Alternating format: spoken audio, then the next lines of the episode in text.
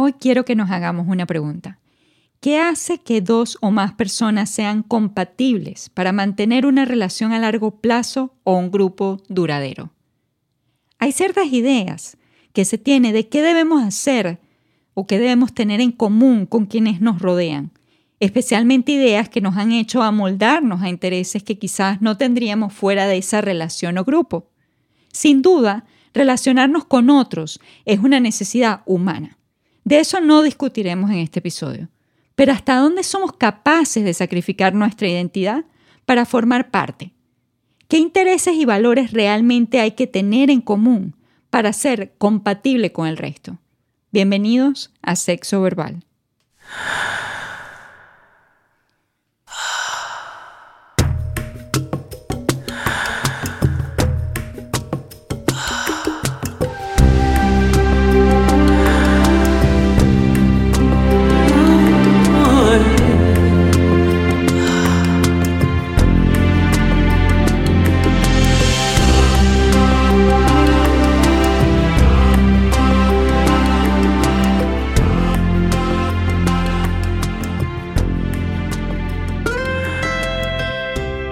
Episodio de hoy estoy acompañada de cuatro fuentes de información. La primera es el diccionario de la Real Academia, la segunda es Google, la tercera es la Biblia y la cuarta es mi madre Ángela Sago, periodista y escritora, excomunista, excatólica y, y que ha estado casada y ha mantenido una relación de pareja por más de 50 años. Bienvenida. Muchas gracias, Natalia. No sé si darte las gracias por haberme metido en este rollo, pero aquí estamos. ¿Cuál rollo?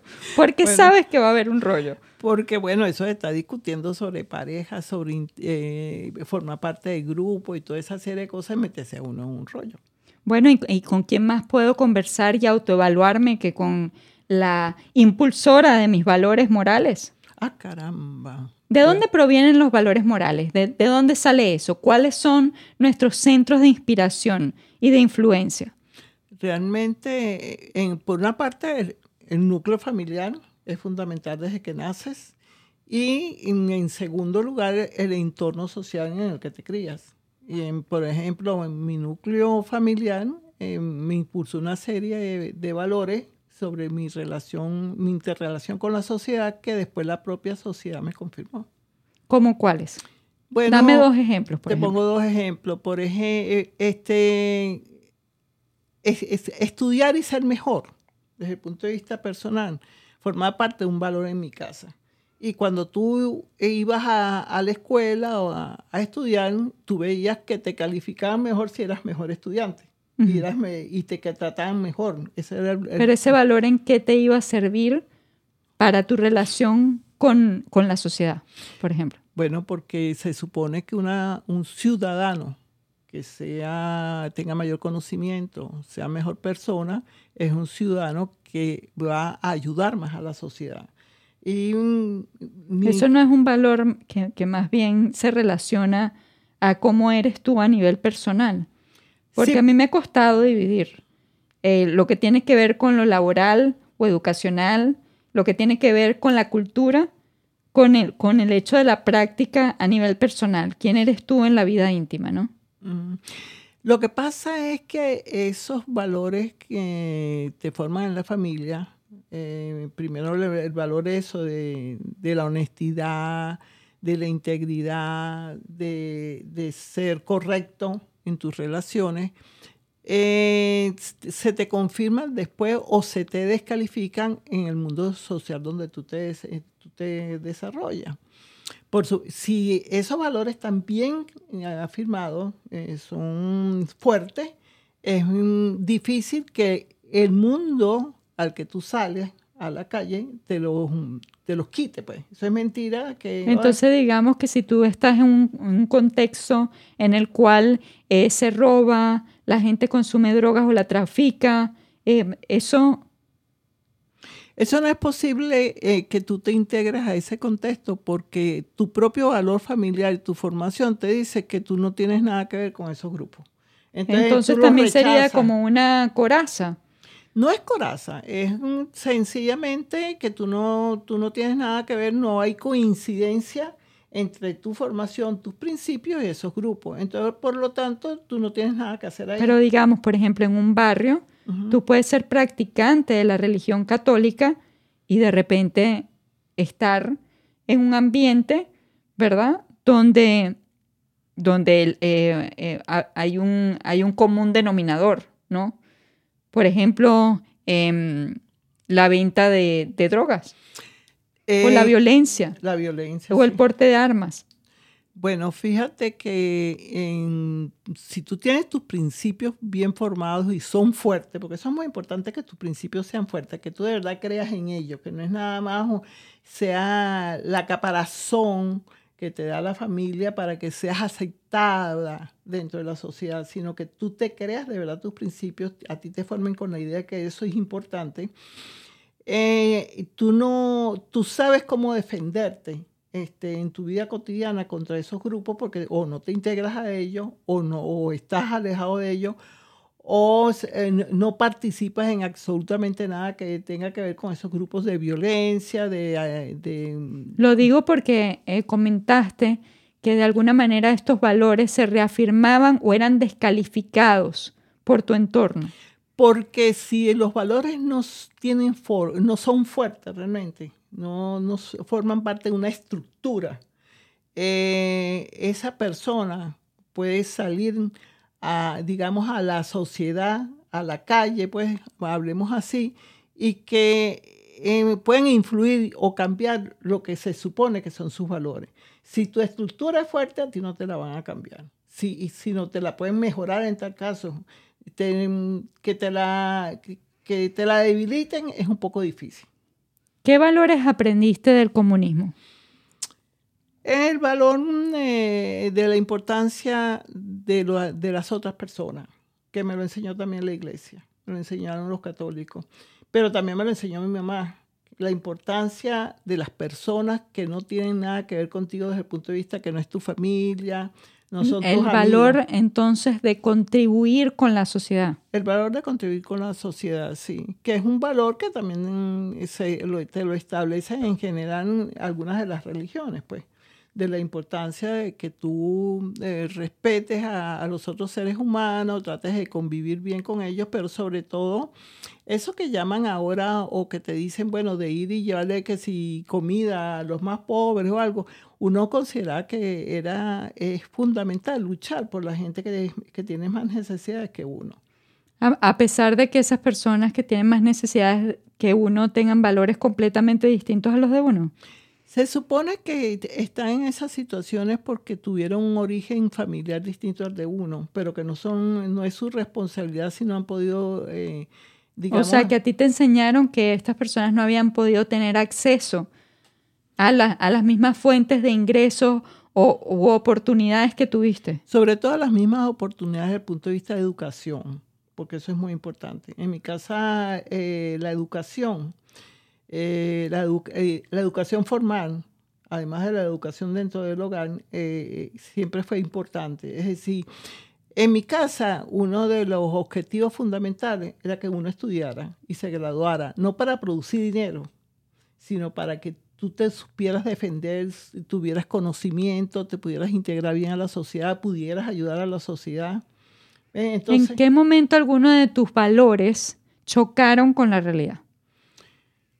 Oye, es que lo que pasa que, que yo no sé cómo decirte, pueden chocar con la realidad, pero a mí no me, a mí no me molestaron porque yo consideraba que los que estaban no fuera... No te crea ruido. No me crearon ruido porque yo consideraba que esos están equivocados.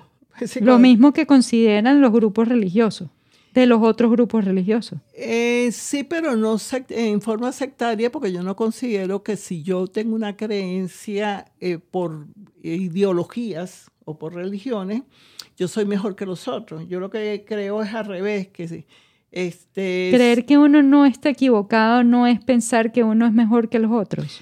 Es que no es creer que uno no esté equivocado, es creer que si yo estoy haciendo cosas mm, que tienen valor a favor de la sociedad, es de suponer que esas eh, acciones a, valor de, a, favor de la sociedad son cosas buenas.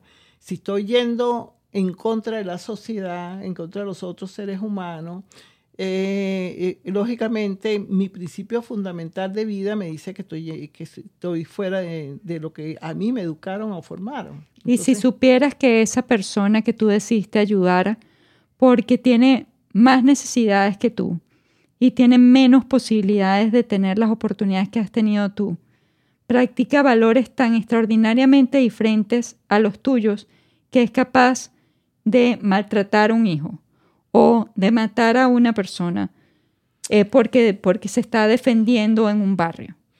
Mira, de que pueda matar a una persona en defensa propia ya es otra discusión distinta. Este, ser agresivo contra miembros de su familia, tanto sus hijos como su esposo o su esposa, este, está en contra de mi integridad. Dejarías de darle el pan que le ibas a regalar. No de darle el pan, que considero que de verdad este, me, no, no, no, tengo ninguna relación con esa gente. En ese sentido... Por eso, digamos, es tan difícil decir la rectitud, ¿no?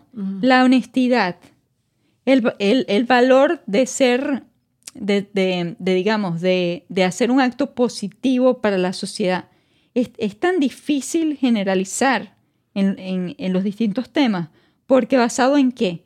¿A quiénes estás ayudando si no les estás viendo la cara? Claro, lo que pasa es que cuando tú no es que ayudas, se supone que forma parte de integrarte a la sociedad, tú no lo haces a través de ayudar a una persona, tú ayudas a un grupo. O sea, tú trabajas a favor de un grupo, de grupos que necesitan de tu trabajo. Por ejemplo, yo sí respeto profundamente a los médicos que trabajan en, zonas pobres, porque yo fuera de que tenga, que produzcan eh, en otras horas sus ingresos para ellos vivir bien también junto con su familia, ellos hacen trabajo a favor de la sociedad. Entonces, en ese sentido, tú no te estás preguntando quién es el que va a la consulta. Tú estás diciendo, yo trabajo a favor. Quizás también es porque tendríamos que accionar no solamente por el bien común, sino partir de la idea de que accionamos por el bien propio, ¿verdad? Y que ese bien propio, por decirlo de alguna manera, va a influenciar de manera positiva para que no influya en la manera en la que accionamos. El hecho de que, por ejemplo, eh, parte de ese grupo que decidimos apoyar en cierto momento, eh, pues eh, esté equivocado o, o, accione de, una manera errónea. Sí, me, explico? Sí, sí, pero si tú, si, si, tú has pertenecido a un grupo que tú ves que sus acciones son erróneas y que en, un alto porcentaje no tiene absolutamente nada que ver con tus principios, eh, lo que debes hacer es salirte del grupo, no, no pertenecer a ese grupo. Y no siempre vamos a ver eso.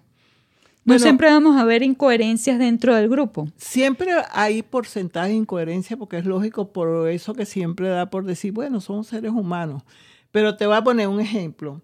Yo no creo en ningún político, ¿no? ni dirigente social que no sea responsable con su familia y que no ponga en primer lugar a sus hijos, a su esposa y su núcleo familiar, porque eso es falso. Ah, no, pero es que yo estaba tan interesado en lo que estaba pasando afuera que eh, no me no, no, pude ser coherente en mi vida personal. Sí, no pude no pude estar pendiente de mis muchachitos y por eso no hablaba con ellos, pues no tenía tiempo, estaba en la calle haciendo algo social. No, yo no estoy de acuerdo con eso. Yo creo que tú tienes que comenzar eh, tus principios por tu propio núcleo familiar. Y, eso no es... Pero el, político está liderando a tu familia o está liderando un país. Pero aunque esté liderando un país, tiene una familia. ¿Entiendes? Y tiene valores, para mí, tiene valores personales. Ojo, yo no creo en dirigentes que eh, pareciera que son importantes para la sociedad en la que yo vivo y que su, mm, lo que dicen, pues, lo que hablan, porque no a decir sus principios lo que ellos proclaman este, no se, se puedan romper o se puedan diferentes a lo que proclaman sobre su vida íntima y sobre sus principios y sus valores de familia. Yo no creo en eso, yo creo, yo creo que es falso. un, personaje femenino o masculino que diga estar a favor de, de la sociedad en la que vive, pero descalifique al otro género o descalifique a, a la familia o no se preocupe de, de su familia, eh, eh, yo creo que no, no es una persona en la que yo podría confiar. ¿Qué hizo entonces que dejaras de ser católica? Porque parece que practicas la, el catolicismo. Bueno, yo, este, yo practico principios enseñados fundamentalmente por mi papá, que murió siendo ateo, y por mi mamá, que es una católica y media como atiza, como eran la mayoría de los católicos venezolanos. Una católica que discutía con Dios. Que discutía con y Dios. Y le formaba unos un zaperocos de terror. Se ponía a hablar con Dios cuando la cosa se ponía difícil dentro de la casa. Claro, pero son valores que aparecen en la Biblia. A mí nunca me dijeron que esos valores aparecían o no aparecían en la Biblia. A mí me decían que eso era el deber ser de la ¿Cuál persona. era el deber ser? El deber ser era que tú tenías que ser honesto, tú no podías robar, tú no podías agredir, este, agredir a ninguna persona, o sea, tú tenías que respetar tu vida y la vida de las demás. Eh, era muy importante formarte para poder ser un buen integrante de la sociedad. Yo creo que, que, que tu papá, o por lo menos por las conversaciones que hemos tenido, recuerdo que... Eh, tuvo muchísima influencia en, en ti, en un, en un, valor que es central en tu vida que yo no lo tuve desde pequeña, que era el hecho de no idealizar, no idealizar al, a, a, los líderes, por ejemplo, o no idealizar al, a, al quien en ese momento puede ser eh, el jefe del, del grupo. Mira, tampoco mi mamá tenía esa idea de que había de idealizar. Mi papá, por ejemplo, él decía que yo tenía derecho a creer en lo que yo quisiera con tal y no me utilizaron, no se aprovecharon de mí. no, decía así. algo más interesante, al menos así lo recuerdo, uh -huh. que no digas después que te engañaron. Ah, sí, él me enseñó una cosa que por eso cuando a mí me dicen, ay, que no sé quién te engañó, no, a mí no me engañó. Yo me... Yo, me, yo fui partícipe. Yo, exacto, yo participé en eso porque creí en eso, esa fue una decisión mía. Él me, él Por eso no te arrepientes de haber sido comunista. Exacto, pues esa fue mi propia decisión. Es y en más, ese momento considerabas que... Que, era, que era, era bueno, es más, exactamente mi padre me dice eso cuando yo tengo 14, 15 años, porque estamos eh, yendo de un sitio, de una ciudad a otra en Venezuela, yo voy so, sola con él en el carro y me dice... Eh, nenita, me dijeron que tú que eres comunista. ¿A los 14 años? Sí. Oh, wow. Cuatro, yo tenía 14, 15 años cuando o yo... O sea, como el que empieza a fumar desde chiquito. Sí. Ya tienes los pulmones fundidos cuando llegas a los 25. Bueno, pero en esa época, además, yo le salí, tú sabes, con eso que hacemos, lo que hacen la gente joven, sobre todo el adolescente, eh, que es decir, sí, claro, por esto y esto, y le dije todo lo que había leído y lo que no había leído, y no sé el qué. materialismo. Ah, todo aquello, le, le, le, di un discurso político, mi padre te, lo oyó completo, callado, tranquilo, y al final fue cuando me dijo eso, tú puedes creer en lo que tú quieras, participar en lo que tú consideres, pero no digas el día de mañana que te engañaron. Y aprovecho para decirte que lo mismo te va a pasar con los muchachos. Tú puedes tener la relación con los muchachos que tú consideres y tienes que saber lo, lo prudente que debes de ser. Tienes que tener eh, determinada conducta. Porque no digas el día de mañana, lo que pasa es que ese muchacho me engañó y yo no gran, entendí. Gran aprendizaje, ¿eh? Pues yo te voy a decir que ¿qué, sí. ¿qué, ¿Qué sería de nuestras vidas si a los 14 años todos nuestros padres no hubiesen dicho eso? ¿eh? Pues sí, y sabrás que él... La responsabilidad que... individual sí. se llama eso. Te enseñó ese día responsabilidad individual y el ateo era anticomunista. Lo que sí. pasa es que no te lo decía y respetaba tu opinión, pero en el fondo sí, probablemente no. no. estaba de acuerdo con que tú fueses comunista. No, y la pero respetó eso. tu criterio y, y tu derecho a, a, practicar esta nueva religión sí, que era el comunismo. Sí, ¿no? en ese momento estaba planteado así a, y a, a manejar, a decir, pues tú tienes derecho como ser humano a pensar, ¿ves? A, decidir tu vida. Por tanto, estaba desarrollando tu criterio, te estaba permitiendo decidir. Y te voy a decir que lo hizo sin ser el papá ese profesor universitario ni nada parecido, ni ser un, intelectual. Mi papá sencillamente venía de ser un carpintero italiano. Este, tenía una mueblería eh, era lo que llamaban los que hacen las cosas a mano. Un, ebanista. Un ebanista muy famoso en ese momento dentro de... que tenía mucho tiempo para meditar. ¿ah? Bueno, me imagino, pero porque, porque déjenme decirles, y disculpa la interrupción, ¿no? Quiero, quiero aclarar que el hecho de que, no me consta porque no estaba en ese evento, pero el hecho de que el Dalai Lama haya eh, cometido esa infracción eh, y algunos dirían que crimen, o ese mal acto, o ¿cómo se, cómo se le llamaría eso? eso? Eso también forma parte de este tema, ¿no? De los valores. Yo creo que en el fondo... Eh, imprudente, además. Bueno, pero tú puedes ser imprudente y hacer ese tipo de acción porque en el fondo tú crees en eso. esa acción es, es, sí, digamos, esa mala representación de... Es una expresión de, de, de lo que él piensa porque, porque a mí no se me ocurre, ni a mi papá se le hubiera ocurrido venir ni decirle a un niño absolutamente nada. Claro, algunos, algunos dicen que es que es parte de la cultura. A lo que vengo es que el, el, hecho de que el Dalai Lama haya cometido esa infracción, lo voy a seguir llamando infracción, como si fuese que se comió la luz. Creo que esto fue eh, un poco más agresivo, digamos, al menos se vio así. Eh, no significa que la meditación no funcione, porque además no hay nada más parecido a la meditación, o no hay, mejor, dicho, no hay nada más parecido al rezo que vino después mm. que la meditación.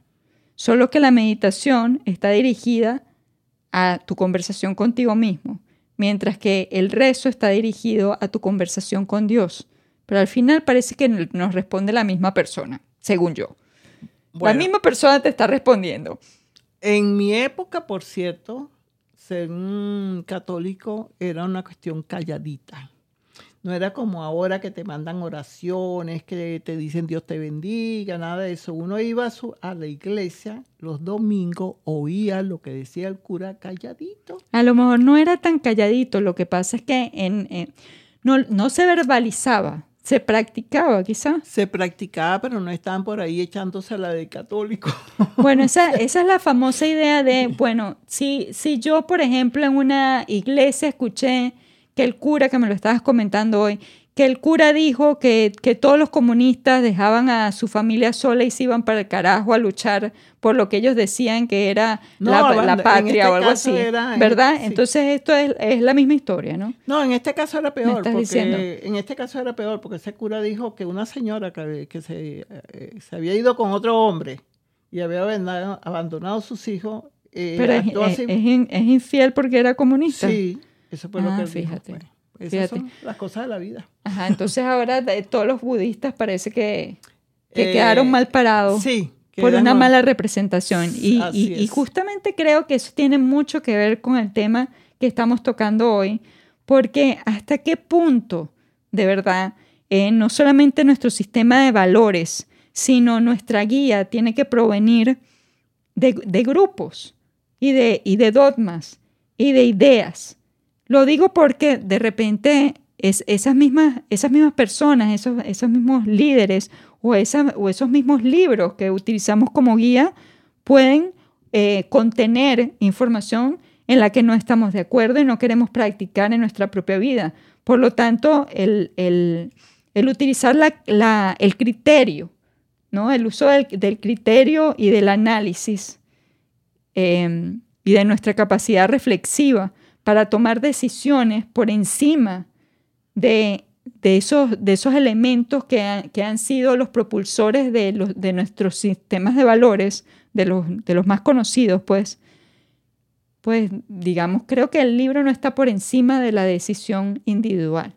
Sí, sí estamos, sí, estamos en la misma página. Sí, lo que pasa es que mm, eso es como una interrelación entre los, un planteamiento que te hacen filosófico, mm, moral, y tu vida real cotidiana.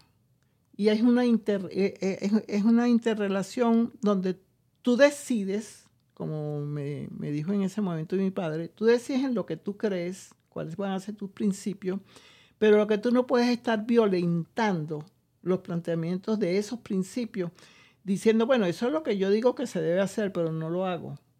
Correcto, y por ¿eh? cierto, aquí tengo, aquí tengo algo que te sorprenderá porque vas a escuchar a tu padre en el Antiguo Testamento, ah, ¿verdad? caramba. Sí, aquí, en, uno de los diez mandamientos que dice, no te hagas ningún ídolo, ni figura de lo que hay arriba en el cielo, ni de lo que hay abajo en la tierra, ni de lo que hay en el mar debajo de la tierra. No te inclines delante de ellos, ni les rindas culto, porque soy yo el Señor tu Jesús, Dios celoso que castiga la maldad de los padres que me odian en sus hijos, nietos y bisnietos, pero que trato con amor por mil generaciones a los que me aman y cumplen mis mandamientos.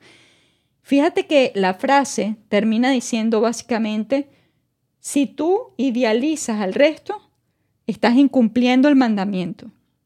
¿Sí? Pero, pero te, te invoca, te impulsa a respetar y a idealizar a este Dios a un Dios único, ¿no? Sí, bueno, eso porque ese es el planteamiento básico del mundo católico. Pero por cierto, hablando de mi padre, ateo, mi padre tenía una Biblia en su mesa de noche y yo le pregunté, mm, eh, que me llamó la atención, papi, si tú eres ateo, porque tú tienes una Biblia? Ese no es el libro de los católicos y eso, que era lo que yo creía en ese momento así. Y me dijo, no, yo leo la Biblia porque esa es la epopeya del pueblo judío. Y mi padre le encantaba la historia universal, la geografía universal, y para él eh, esto, está la Biblia, eh, son elementos y son historias de un planteamiento de un pueblo de, su, de esa época que dejó establecida todos esos pensamientos. Es decir, él no lo veía como un libro religioso, sino como un libro que recopilaba el pensamiento y la filosofía de todo un Claro, pero es que sin duda alguna este, este mandamiento tiene mucho que ver con lo que te enseñó tu padre aquel día, porque básicamente en el momento que tú idealizas y dogmatizas, ¿verdad? Entonces estás permitiendo que esa persona sea responsable de si te engaña o no. ¿Sí me explico? Sí. El acto de idealizar, ¿verdad? Te pone en una posición en la cual tú no tienes decisión. Le, estás permitiendo a esa persona, ajá. Bueno, responsabilizar. Por supuesto, tú nunca vas a responsabilizar a Dios. Claro, Dios está por encima. Pero también lo responsabiliza si te si pasa algo, entonces ¿de quién es responsable? Ah, bueno, ajá, ese es el asunto. Ese es el asunto. Ese es el asunto. Porque si, si, tú crees en un Dios así, infinito, bondadoso, este, total. Por eso creer en ídolos, y eso lo hemos visto a lo largo de la historia, creo que este es uno de los, de los mandamientos que más violamos en la humanidad, ¿verdad? No tener ídolos. Porque, te, porque en ese mandamiento te están diciendo que el único este, ídolo es Dios. Sí. ¿Verdad? Sí. Entonces, cuando una persona eh, crea hasta tal punto en un presidente. Bueno, comenzando, lo primero que está pasando ahí es que esa persona no tiene responsabilidad individual. No tiene criterio individual. Sí, digamos que sí, sí piensas lo mismo, ¿no? Idealizar es, es también eh, diosificar, es, es, es, también entregarle esa, ese poder mágico a, esa, a ese humano, a ese mortal, ¿no? Entonces, al, al tú hacer eso, también te estás quitando una responsabilidad encima. Esta persona se va a encargar, por ejemplo, de hacer la mejor música del mundo. Esta persona se va a encargar de ser el mejor político del mundo. Esta persona se va a encargar de protegerme a mí de todos mis miedos. ¿Sí? Y, eso no es también lo que hace Dios o es la representación que tenemos de Dios en la Biblia. En el fondo están manejando eso así, como con esa idea que tú estás planteando de que sea como un Dios. Pero mm, tú tener ídolos eh, ídolos modernos, porque ahí están hablando a lo mejor de ídolos de la sociedad antigua, que si tú adorabas un caballo, para poner un ejemplo así. No, adoraban a, muchos, a muchos dioses y pasaron de eso a ser monoteístas. y se considera un, eh, un desarrollo de la humanidad.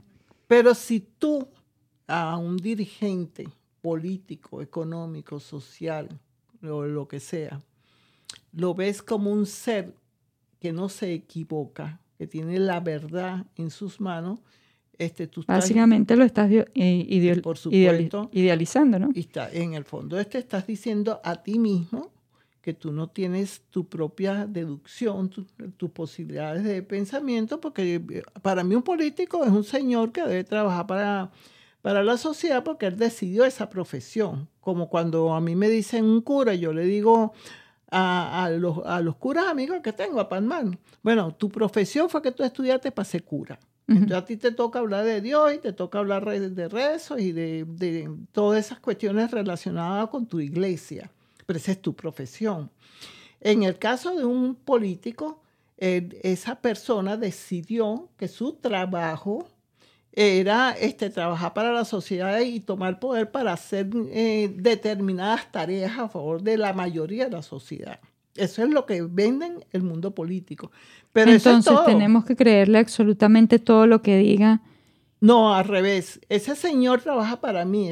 cuando un señor llega a ser presidente, él es mi empleado, porque incluso él, vive de los mm, impuestos que yo pague, de la producción que existe en la tierra donde yo viva, y él es mi empleado, él no es más nada, es un empleado superior como decir que yo, tú tienes un presidente de una gran empresa. Y cuando el río suena.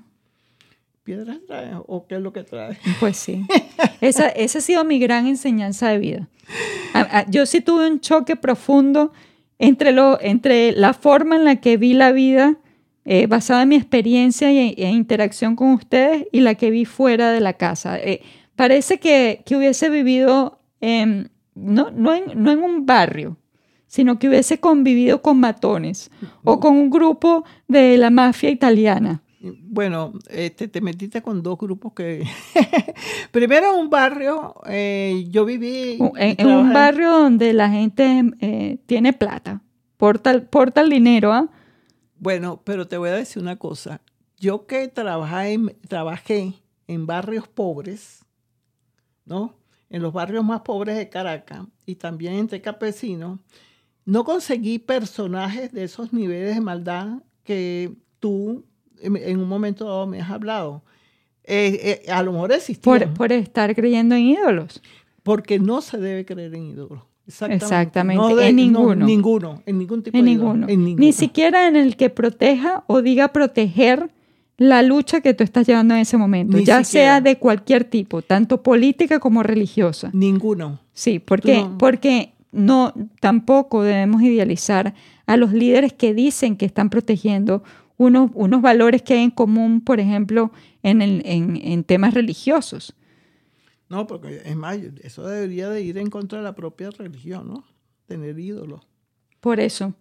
Y, justamente a eso es lo que voy. Realmente lo que nos hace compatibles con un grupo o con una persona, eh, por ejemplo, una pareja romántica, eh, son lo que tenemos valores en común. Te lo digo, por ejemplo, por esto. Si tú eres creyente y tú eh, utilizas como guía a la Biblia y, y practicas esto del no matarás, ¿Cómo se puede ser creyente al mismo tiempo considerar que si una persona entra a tu casa, debes, tener, debes estar armado para matar a alguien? Bueno, primero yo estoy en contra ah, de esa idea de que los civiles tienen derecho a estar armados. Sí, pero fuera de que si estemos de acuerdo o no con el porte de armas, ¿no será que más bien tenemos que estar de acuerdo con, con las incoherencias o practicar las mismas incoherencias? No, lo que pasa es que ahí te van a decir que fue en defensa propia y que mientras que sea en defensa propia tú tienes eh, eh, el derecho. Ahí no dice a quién no matarás, ahí dice específicamente no matarás. Claro, pero se supone que si, si a ti te vienen a matar o a agredir, tú tienes que defenderte. Entonces te lo pueden plantear así como... No, por supuesto, Sí. es que lo entiendo perfectamente, Sí. pero eso no lo explica en la Biblia. Estoy tratando de acordarme porque en este momento se Es me, más, vamos a buscar esto. a ver. se me olvidó, pero hay todo un santo. No, que- mira, mira, disculpa que te interrumpa. 13. Versículo 13 del Éxodo, me parece que este sí. Éxodo 19, versículo 13. No mates. Punto. No hay una coma, no hay una explicación. Y después no hay ninguna un- una segunda que mates. te diga, bueno, este, las excepciones son tales. No, mira, aquí no hay un pie de página, no hay un pie de página, una nota que te explique a quién no matarás. Bueno, yo sé, yo me imagino que toda persona... ¿Tú no que- hubieses lanzado a Chávez de, de ese helicóptero? Yo sí, yo lo hubiera Ah, empujado bueno. porque se estaba en contra de mi país. Y creo que muchos estuviesen de acuerdo, ¿no? Sí, sí. Y Eso estaría en contra de tus valores. no porque en ese momento yo estoy yen- yendo, yo estoy accionando contra un ser que está en contra de la sociedad en la que yo vivo y contra Por el bien común. El Había bien que lanzarlo del helicóptero. Sí.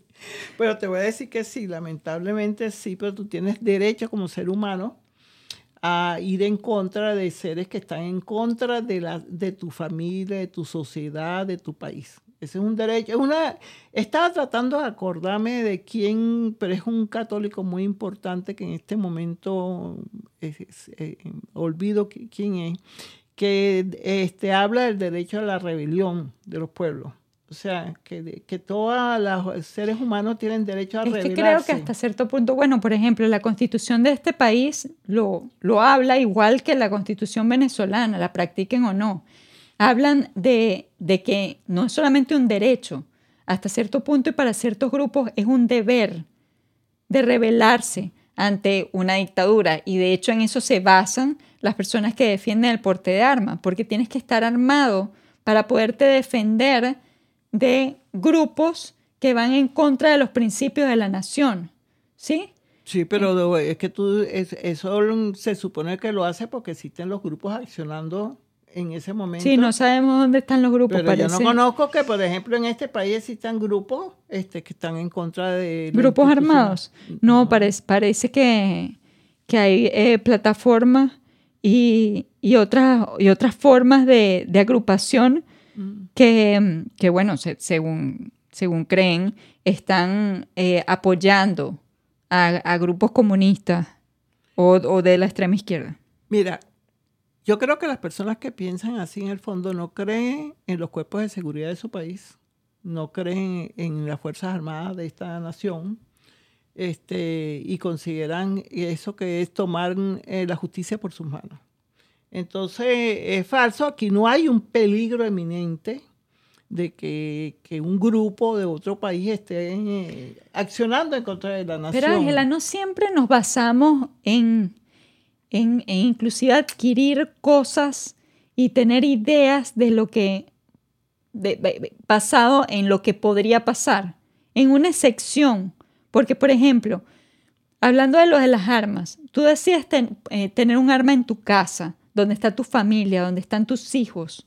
Y, y han habido eh, casos gravísimos en, en el cual el, el niño sale Terribles, herido porque terribles. no sabe utilizar el arma o la encontró eh, Y mató al hermanito. ajá, por error o lo que sea, o, estos casos de, de personas eh, con desórdenes que utilizan estas armas para matar a 15 personas a la vez, ¿verdad?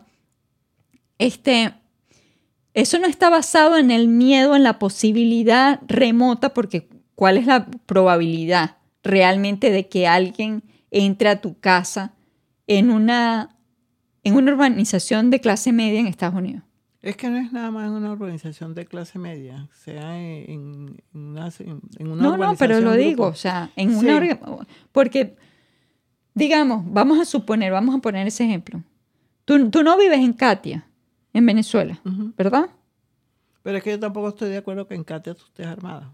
Pues se supone que eh, ese no es tu trabajo, ese tu- no es tu acción. Claro, pero es, es que te podrían decir que en Venezuela simplemente la policía no hace, no cumple su función y no hay Estado de Derecho. Bueno, eso ya Entonces es tiene otro más asunto. sentido que tú estés armado. Y me armo entonces para tumbar el gobierno y rescatar el Estado de Derecho. Es que, es que tú es que una de las cosas que me parece más interesante es qué fue lo que hizo que tú, eh, de, de ser tan comunista como para meterte en un monte a la lucha armada y hablar con campesinos y, a tomarse el café con borra. Y...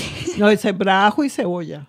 Exacto, ¿verdad? para, para realmente dogmatizar a esta gente, porque tú lo llamarás como quieras, pero en el fondo estás dogmatizándolos a favor del comunismo, ¿verdad? ¿Cómo pasaste de eso a ser anticomunista? O ni siquiera, porque yo creo que tú no eres anti nada, ¿verdad? No, yo no soy anti nada. Tú no eres anti nada, pero definitivamente comunista ya no eres, ¿no? No, no. ¿Cómo pasaste de comunista a excomunista? ¿Qué, qué, qué valores no se cumplieron? No se cumplieron la mayoría de los valores que decían eh, este, teóricamente que formaban parte de la doctrina comunista. Este, como eso de, de que era fundamental este, estar a favor de la sociedad, que no debía de ser invasor, que debería de creer en la integridad de los seres humanos. Esto de no ser invasor, ¿salía en algún libro o era lo que se comentaba en los grupos en la, en la juventud comunista? Se decía permanentemente que los invasores, por cierto, eh, señalado el país invasor, Estados Unidos, que te invadió no sé qué, pero pero cuando la Unión Soviética... O sea, que era un discurso, no era, parte de lo que leíste. Era un discurso. Porque yo no lo recuerdo eh, con Marx. No, no, es que no tiene nada que ver con los planteamientos filosóficos, era con la operatividad de lo que debe ser un, ser, un, un ser Eso es un temazo, ¿no? Sí, es la, operatividad. Ajá, de los grupos, ¿verdad? De los grupos, y, y para mí la invasión a Checoslovaquia era exactamente contradictorio a lo que a mí me habían dicho que era ser comunista. Comenzando porque ahí se alzó el pueblo checo. Yo siempre tengo la imagen permanente de la vieja checa frente a los tanques soviéticos con las manos alzadas diciendo, ¿por qué camarada? ¿Por qué tú estás aquí? Entonces ¿Qué haces en mi pueblo? Exacto, ya sabemos cómo una persona que fue capaz de, volverse guerrillera pensando eh, que esa era la salida, o, que será el mundo mejor, ¿no? Así como cuando tú crees que te van a regalar la, eh, la vida eterna porque eres practicante, ¿no? De la religión, sea cual sea, ¿verdad? Em, ¿Cómo? bueno, pero eso... Ajá. bueno, ajá. Se parece, ¿no? ¿No se, parece? sí se parece. Sí se parece, ¿verdad? Ya sabemos cómo, qué, qué fue lo que hizo que tú salieras de ese grupo. ¿Qué hizo que tú fueses capaz de sacrificar tu vida? ¿Cuál era el valor que tenías en común con este grupo para que tú consideraras, consideraras que era, que era, que era eh, lo suficientemente importante como para sacrificar tu propia vida? Oye, porque en esa época no era, no era sacrificar mi vida. La mayoría de mis compañeros, esa es la verdad. Eso, ahí se influye tu entorno. La mayoría de mis amigos, de mis compañeros de clase, de la gente que, eran los intelectuales del país, y por cierto, los intelectuales mundial, a nivel mundial, este, estaban a favor del comunismo. Y yo creo que esa era la doctrina. Claro, pero no, los, los eh, ya va. Los, los, intelectuales no salían armados a meterse eh, de... ¿Cuántos años tenías tú? 17. no, 18. 18 años a un monte, ¿verdad? A estar solo. A, a, trabajar con los campesinos, porque realmente yo lo que hice ahí fue sembrar cebolla, sembrar. Pero estás armada, ¿no? Estás armada, pero nunca en mi vida utilicé ningún arma.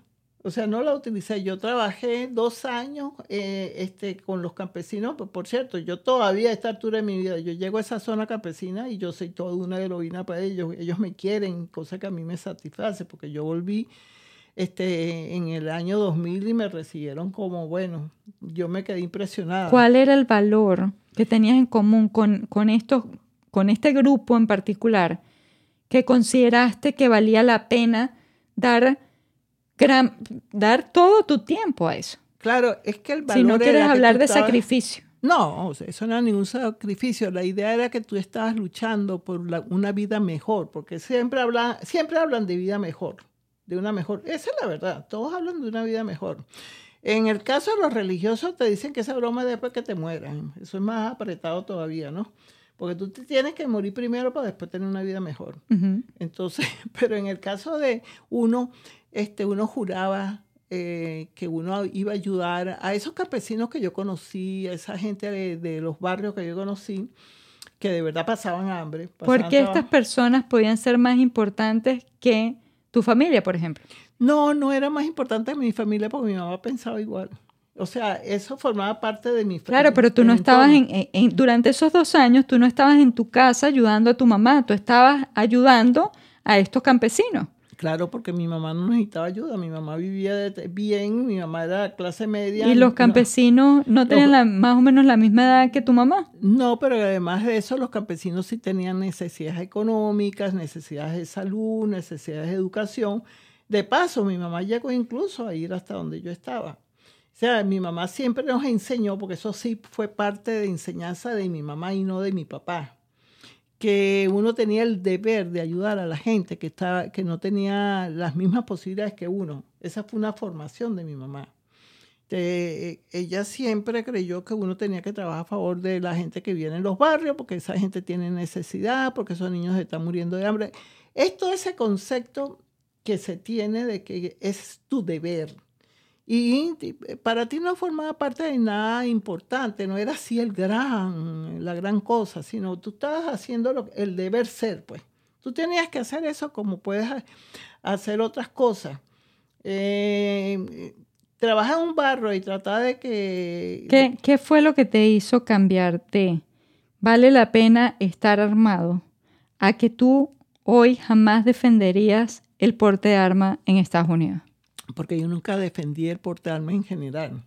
Pero andabas armada. Porque era una rebelión, se supone que tú formabas parte de una rebelión. Sí, si estabas armada, estabas dispuesta a matar, tú mismo lo dijiste.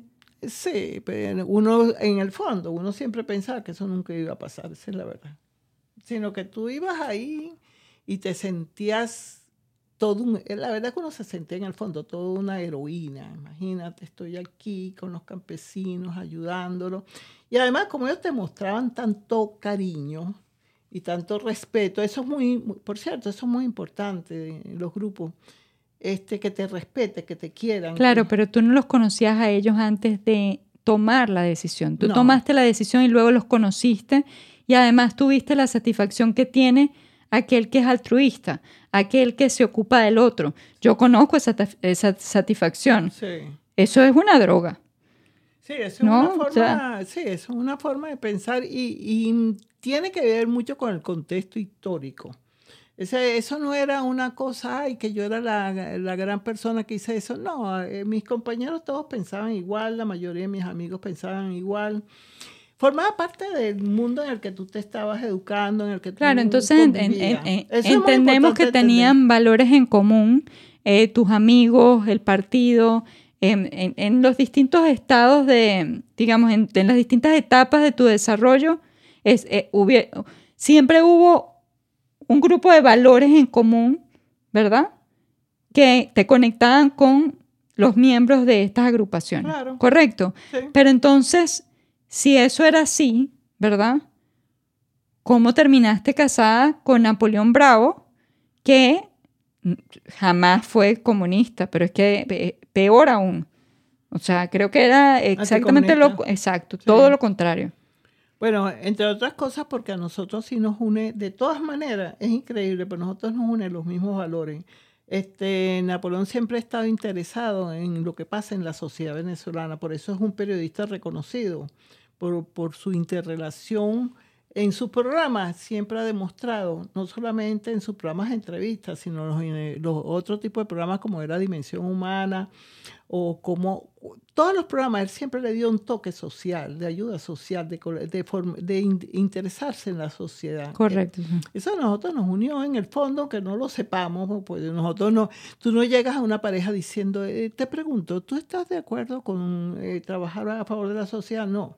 Lo que significa en el fondo que puedes formar parte de agrupaciones diferentes, pero resulta ser que practicas el mismo sistema de valores. Sí, Pero te, te, voy a decir una cosa, e incluso la cuestión es tan diferente que tu papá jamás ha pertenecido a ningún grupo. Entonces no necesita formar parte de un partido político Ni, de, ni de un grupo religioso para tener valores y practicarlos. No, por supuesto que no necesita, todo lo contrario. Eso, eso es al revés. Esos, esos grupos tanto religiosos como políticos, necesitan de personas que crean en las necesidades que ellos dicen eh, que van a solucionar. Sí, es al revés. Este, a, una persona para que pertenezca a una religión le venden la idea de que ellos que son buenas personas, que esa religión va a ayudar a la sociedad. Y, eh, y, y, también venden una idea que yo no estoy de acuerdo, que tú tienes que hacer esa cosa porque si no te castigan. Yo, yo creo que uno hace las cosas no porque nadie lo va a castigar, sino porque es un deber ser. Pero ¿qué es esto del deber ser? O sea, ¿cómo, sabes que eso es rectitud o que, o que eso es, es más positivo que lo que cree el otro? ¿Qué es lo que te hace estar tan seguro de que lo que tú estás practicando es lo correcto? Bueno, entre otras cosas, porque yo tengo la, la enseñanza de que no dañar a otra persona. O sea, no dañar a ninguna persona eh, este, sin eh, esa necesidad. Yo, yo he conocido personas este, que no sé en qué creerán o no creerán, pero que son capaces de dañar a otros sin, sin que se, se, haya una explicación. Pues. Uno siempre tiene una explicación. ¿Tú por qué le vas a hacer daño a, a, tus compañeros de trabajo o a tus vecinos? Y creo que entre nosotros siempre hemos hablado de un, de un tema que nos ha ha, conectado y nos ha mantenido, em, eh, nos ha mantenido desarrollando la, la, relación fuera de que seamos madre e hija, ¿no? Que es la coherencia, ¿no? Pero, por ejemplo, si tú fueses creyente y yo te leo, no te hagas ningún ídolo ni figura de lo que hay arriba en el cielo, ¿no? Pero fuera de eso, que te digan, no tengas otros dioses aparte de mí. ¿Los musulmanes no están practicando eso? Sí, y lo hacen este, fuertemente. Y para, yo me imagino que ellos creerán que esa es su forma de, expresar el apoyo a ese Dios que ellos, ellos defienden. Me voy más allá. Los hombres bomba están practicando eso. horrible, pero sí. Ellos juran que están defendiendo sus principios y además ven a los otros seres. Una persona que es capaz de asesinarse a sí misma y a personas que desconoce. Porque en el fondo, este, no sé, a mí me parece totalmente contradictorio, eh, pero como me parece contradictorio las personas que dicen que creen en X, en Dios, en, en lo que le dé la gana de creer que tenga que ver con seres superiores este, pero no practica. Un ser superior puede ser un extraterrestre, mamá. No, bueno. Porque a lo mejor en, en otro planeta.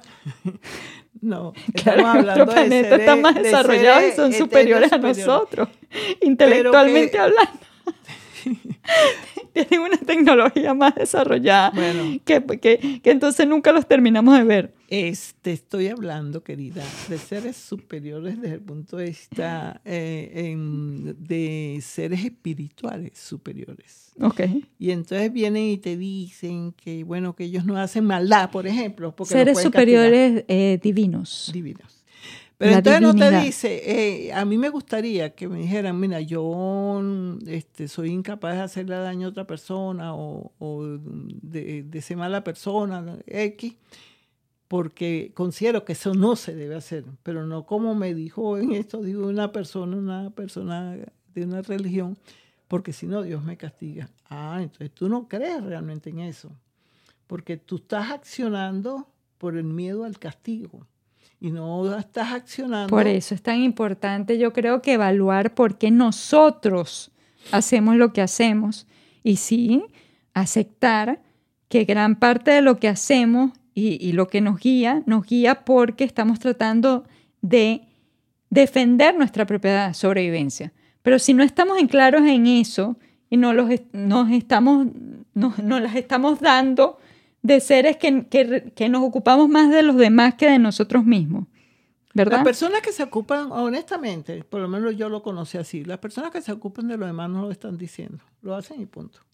Y no dice me estoy ocupando de los demás porque este es mi trabajo o es Dios o lo que sea. Lo hacen este, porque Creo que todo el mundo tiene un interés, exacto. y, ahí, viene otra vez el interés personal, correcto.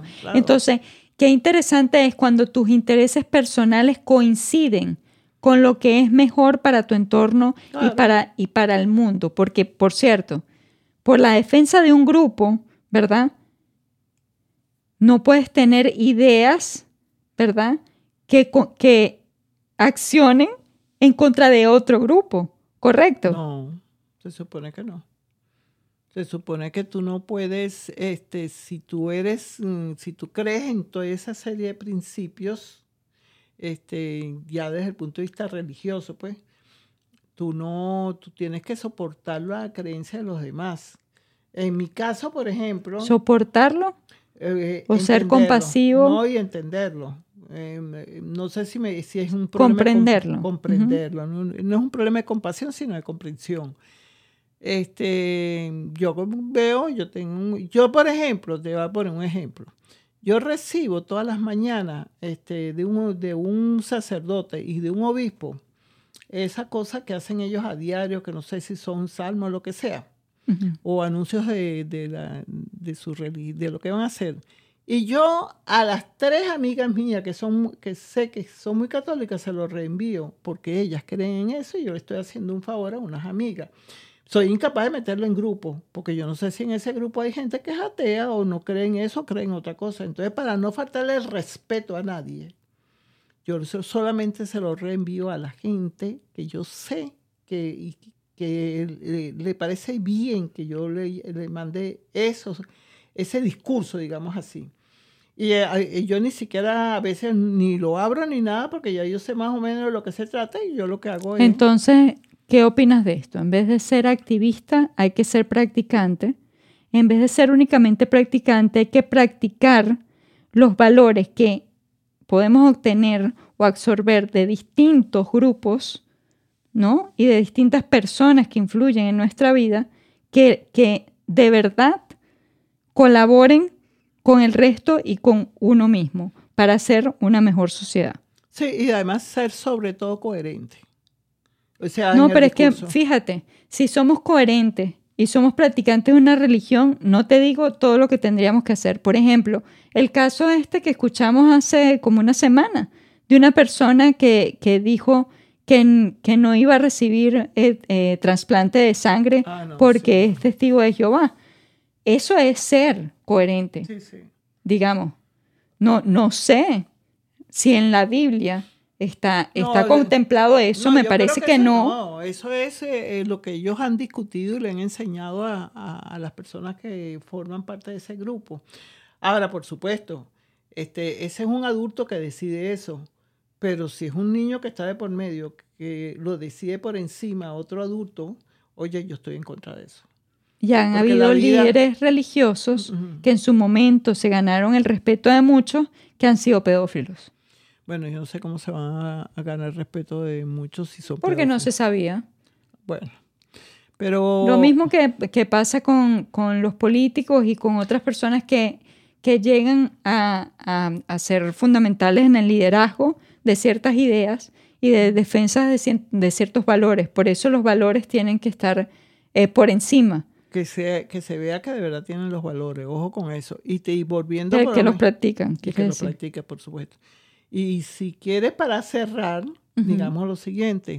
Yo le dije en estos días a una amiga de las muy católicas que a las que yo le reenvío todos estos mensajes, le dije, eh, porque ella estaba hablando de que ahorita hay toda una una campaña en contra de la familia, que cómo es posible, que hay esto y lo otro, porque todo eso va en contra de la familia. Y dije, mira, lo primero que hay que discutir es que los curas y las monjas se tienen que, que casar para que tengan familia, porque si no están en contra de la familia. ¿Usted alguna vez se ha planteado eso? ¿Qué crees? Yo no diría que cerráramos con eso, sino ¿qué crees que al final del día hace que Napoleón y tú tengan algo tan en común como para mantenerse casados después de 50 años? Ay, Dios. Muchas cosas. Ay, Dios. sí, es una forma, es una expresión muy de los venezolanos. Oh, Dios. Pero mira, te voy a decir que lo que pasa es que son varias cosas, son muchas cosas, tienen que ver con nuestros niveles culturales parecidos, con eh, este, nuestros principios, eh, nuestros valores. Que Háblame de esos principios y valores, por favor. ¿Cuál es el valor que tienen en común que hace que ustedes, a pesar de que puedan eh, tener diferencias y que, vengan de, de, historias familiares completamente distintas y de opiniones políticas completamente distintas, al final decían mantenerse juntos? Bueno, primero que en, una de, las cosas que nos mantiene juntos es que nosotros eh, podemos discutir ampliamente entre los dos sobre temas de cualquier nivel y poder llegar, llegar a estar de acuerdo en desacuerdo, pero nos respetamos nuestras opiniones y respetamos nuestra quién es quién. O sea, eh, yo respeto que él es una persona íntegra, honesta, mm, que tiene una serie de cualidades. Creo que, que, tocaste el punto al que quería llegar, que era la integridad. Sí, es, exacto. Y él respeta que yo también soy una persona íntegra y toda esa serie de cosas. Y este, nosotros a veces, por supuesto, como todo el mundo, porque no es solamente en las parejas, en todas las familias, en todos los grupos, tú tienes diferencias y discusiones. Hay cosas ¿Qué es inaceptable? ¿Qué hace que una relación se rompa? Oye, este, que sean, eh, que, se, que sean, por ejemplo, eh, una persona que dice creer en en la honestidad y que no le importe robar eh, las cuestiones públicas, porque bueno, porque hay esa posibilidad, ¿vale? Que importa, incluso hasta eh, llevarse un papel de una oficina, pues. Bueno, pero tú no estás casada con un político. No, pero te pongo un ejemplo que en general... O con un funcionario público. Pero hay personas que consideran que... en general, pues ¿no? Porque el político es un funcionario público si está dentro del sistema y ganó las elecciones pero te pongo un ejemplo más claro de una persona que trabaja, ha trabajado siempre para, este, para producir y eso. Eres totalmente coherente con que si va a hacer un trabajo lo va a hacer lo mejor que pueda, va a ser, mm, este, va a actuar bien, no va a actuar mm, con maldad contra nadie. Yo nunca he visto esa posibilidad de que él planifique la maldad para fregar a nadie, yo tampoco lo haría. O sea, eso que, que se mueve parece ser en la sociedad y que uno no lo conoce, ese tipo de cuestión eh, eh, a nosotros nos une, nosotros estamos en contra de la gente que, que este, le hace maldad o, o, hace acciones en contra de los demás porque sí, porque le provocó, por lo que sea. Nosotros este, eh, creemos en la, en la familia, creemos en la familia no porque nos lo hayan establecido. ¿Qué es la familia? Porque yo, yo, mi familia son ustedes. Bueno, esa es mi familia. Creemos, en la, creemos en la familia. Hay dos, hay dos tipos de familia. La familia originaria, que es de la donde uno viene, que es mi mamá, mi papá, mis abuelos, no sé qué, y la familia que tú decides. Claro, y si yo creo en la familia, ¿debería entonces constituir una? ¿Debería forzada a constituir una? No te ves forzada, pero ¿Y qué es creer en la familia? Yo creo en eso, yo creo que, que, que, por ejemplo, si un miembro de la familia no tiene los mismos valores que tú y de hecho eh, es, es, completamente contrario a tus principios. Es que mi miembro de mi familia hecha por mí o sea, mi familia no primaria, sino mi familia creada por tu papá. Decidida, mejor decidida por tu papá y por mí, este, tienen los, los valores eh, eh, creados por nosotros y si, si después de adultos o, forman, su otra, forman otra familia que, es, que puede ser lo normal, seas tú, sean tus hermanos, y ellos establecen otro tipo de relación, y eso es distinto. Pero dentro de mi núcleo familiar este, se mantienen los mismos principios, los mismos mm, eh, valores que nos unieron y que tienen que ver O sea, que tú crees en la familia siempre y cuando esa familia practique tus mismos valores. Es que sí, es que lo lógico es que en mi familia eh, normalmente eh, practica mis valores porque nos hemos formado ahí. ¿Ves? Eso no quiere decir que si no sé qué decirte, porque es que yo no sé cuáles valores. Es que, o sea, si tú fueras ladrona. En, conclusión, yo lo que quiero, yo, yo lo, a, a, dónde quiero llegar con esto es que uno dice que cree en la familia y que qué es creer en la familia. No, creo. Por ejemplo, eso es un valor que, que, que, del que hablan mucho. Creer en la familia es un valor eh, principal, es un valor fundamental. ¿Qué es creer en la familia? Porque estoy creyendo en una familia muy concreta que es la mía. Es la que yo formé con tu papá y conmigo. Ese es mi, el valor de mi familia. Este, en eso yo creo, en que es importante ese núcleo. Ese núcleo para mí es importante. Para mí sí es importante que, que ustedes estén bien. Y si yo puedo tratar en lo posible de que estén mejor, me gustaría poderlo hacer en cualquier sentido, no es en el sentido ni económico, ni social, sino que se sientan bien, que sean lo más alegres, lo más felices posible. Pero a nosotros nos une una serie de cosas y por supuesto también nos une un cariño especial que nos tenemos, somos muy buenos amigos. Eso no significa que estemos de acuerdo siempre, muchas veces estamos, eh, tenemos opiniones diferentes, pero las op opiniones fundamentales eh, forman parte de, nuestro, de, de nuestra relación. ¿ves? Entonces, eso yo creo que, forma, que así se puede convivir con, una, con, con otra persona. En conclusión, ojo, para mantener una relación de más de 50 años, tienes que tener la tolerancia que el mundo no está teniendo en este momento. Es fundamental ser tolerante, porque lo primero que tienes que pensar y se lo digo a cualquier persona, incluso que esté planteando tener una pareja o lo que sea, recuérdate que vas a tener que tolerar, vas a tener que ser tolerante de una serie de cosas que posiblemente mm, no te gusten, pero con tal y no violen las cosas fundamentales y tus creencias fundamentales. Pero vivir con otra persona, sea quien sea, es muy difícil.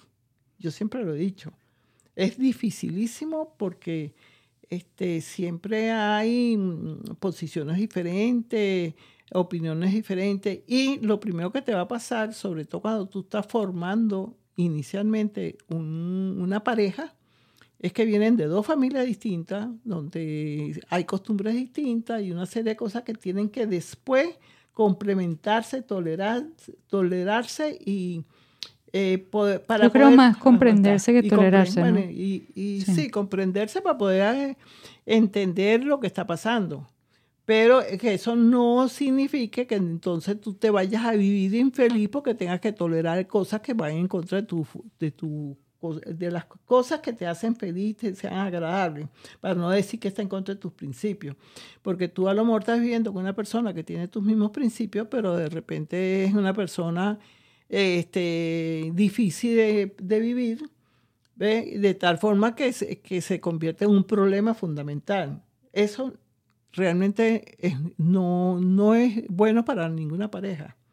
O sea, tú toleras y convives con otra persona sabiendo que tú tienes tus defectos, esa persona tiene tu, sus defectos, y que no es tan sencillo la convivencia, pero que, que se debe tolerar algunas cosas siempre que no violen tu, tu propia integridad también. Que no pierdas la identidad en el camino. Que no pierdas la identidad en el camino. Así que no, no estén armándose por, uh, por grupos políticos ni religiosos. Horror. Sí, en serio, yo hoy en día le tengo horror a todos esos grupos. Es en serio. El extremismo nunca practica valores el extremismo. Lo forza. Se, eso lo sabes tú después, eso se sabe después. ¿Después Pero, de qué? Después, ¿Después que en la otra vida? No, horror, yo no creo en nada de eso. Este, como me dijo ayer o antier una persona creyente, me dijo, pero y después, si es verdad. ¿Y si es verdad qué? Que existe otra vida. Y entonces, Por eso tienes que practicar lo que realmente crees en esta. Es, Ajá. Bueno. Bueno. Despidámonos. Sí, porque creo que hemos hablado mucho. No sé cuánto tiempo, pero hemos hablado mucho. Creo que una hora y nueve minutos según lo que sale Qué aquí. horror. ¿Aguantarán todo lo que nosotros estamos diciendo? Mira, no lo sé, la verdad. Pero bueno, aquí estamos tú y P- yo hablando. Pero cumplí, cumplí. Yo Eso. digo que voy a hablar una vez a la semana y cumplo. Me ¿Verdad? parece bien que siempre cumpla Así que ya les hablé bastante. Sí, Ya nos podemos ir a dormir. sí, a dormir todo el mundo. Hasta bueno, luego. nosotros. Hasta luego. Bye.